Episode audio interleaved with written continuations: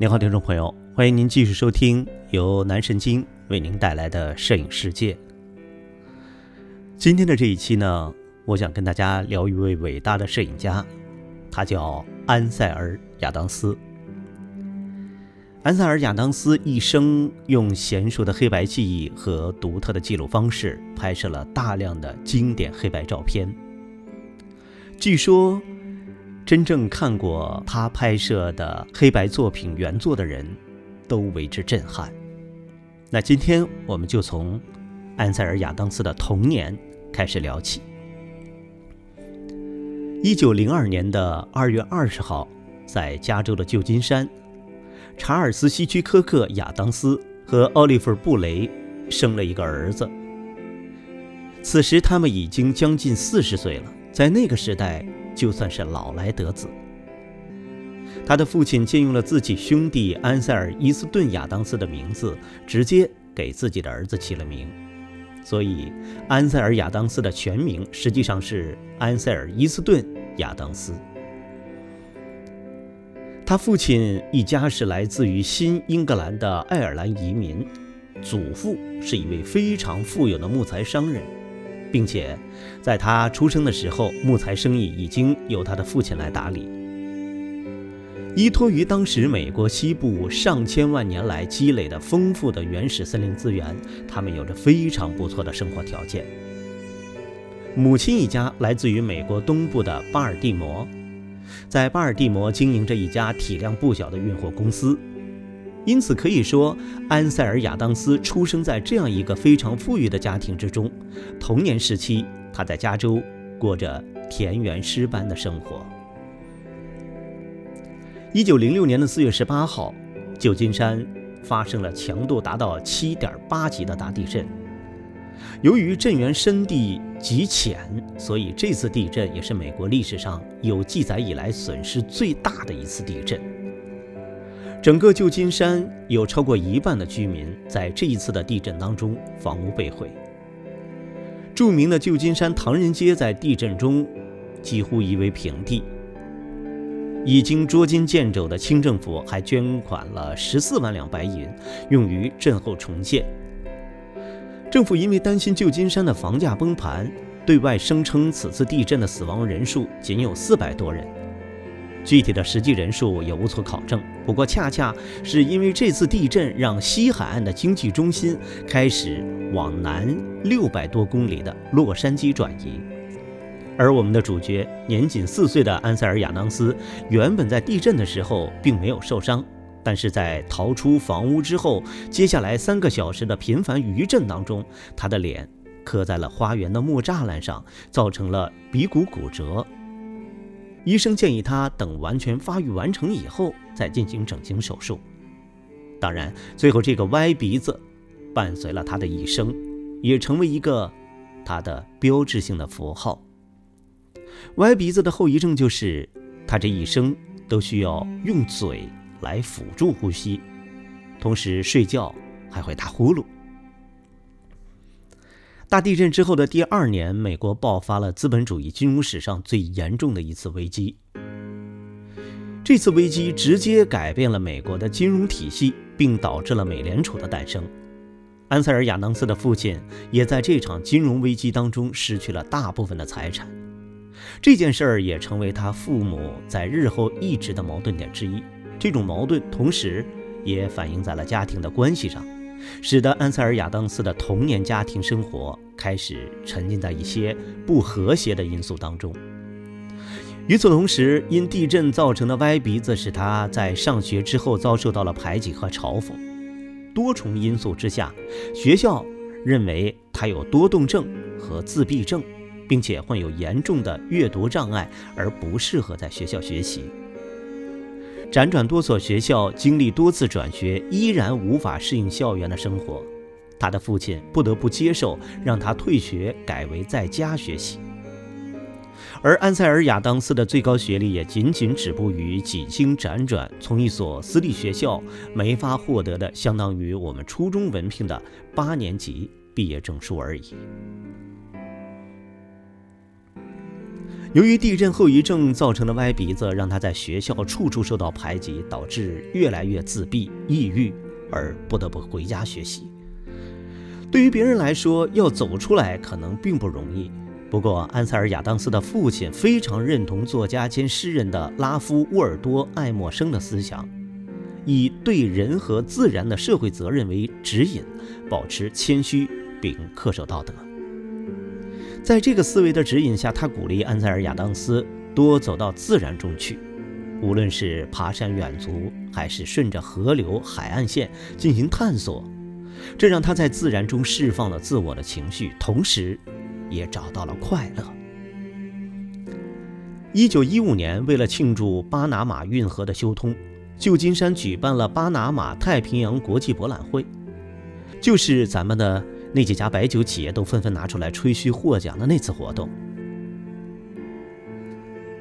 在那个交通不便、文化传播速度极慢且受限的年代，安塞尔·亚当斯的父亲非常有远见地鼓励他每天都去博览会参观，观看各国带过来的展品，并且研究它们，然后以日记的形式记录下自己的所见所闻。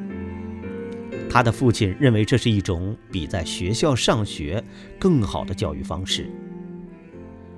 各国参展的展品恰恰能代替行万里路，拓展了视野。与此同时，他的邻居住了一位比他大四岁的哥哥，亨利·考维尔。当时的考维尔年仅十六岁，却因出色的音乐天赋被加州大学伯克利分校音乐学院所录取。后来，亨利·考维尔成了二十世纪美国非常著名的作曲家、钢琴家、作家和音乐教育家，并且是一位极富天分、可以说是自学成才的音乐家。而就是在这种机缘巧合的关系下，安塞尔·亚当斯从十二岁开始就跟随着他深入地学习钢琴。那也难怪，在接下来的数年里，安塞尔·亚当斯一直以钢琴家作为自己的人生目标。不过，在此期间，还有另外一件事对安塞尔·亚当斯的后来发展产生了重大的影响。一九一六年，他和家人第一次参观了约塞米蒂国家公园，就是这座一八六一年由摄影先驱卡尔顿·沃特金斯拍摄，并在其影响下，一八六四年由时任美国总统林肯签署法律设立的第一座国家公园。这里的美的震撼让年仅十四岁的他大为震惊。他在日记里写道：“约塞米的壮阔向我袭来，一个接一个的奇观降临在我眼前，到处充满了光芒，开启了我的新纪元。”在约塞米蒂期间，他的父亲送给他第一台相机，一台当时最时髦的，也是全世界第一台傻瓜相机。柯达布朗尼合适相机，就是那句著名的广告词：“您只需要按下快门，其余的事情交给我们。”从这一刻起，安塞尔·亚当斯的摄影大门被彻底打开。不过，此刻的他仍然认为钢琴才是他毕生的追求。约塞米蒂国家公园点燃了安塞尔·亚当斯对摄影的热情。在此之后，1917年和1918年，他连续的再次重返这里，带着更好的相机和三脚架。为了更好的拍摄，他特意在旧金山找了一份兼职摄影师的工作，并借此学习了暗房的技术。不过，我们前面已经说过，此刻的他志向还是在钢琴，而并非摄影。所以，虽然人在约塞米蒂拍照片，但是他还是希望能够继续练琴，以避免。荒废了音乐。约塞米蒂的护林员介绍了画家哈里·贝斯特给他认识，因为哈里·贝斯特在这里有一间工作室，供他夏季来这里写生。而这个工作室内有一台旧钢琴。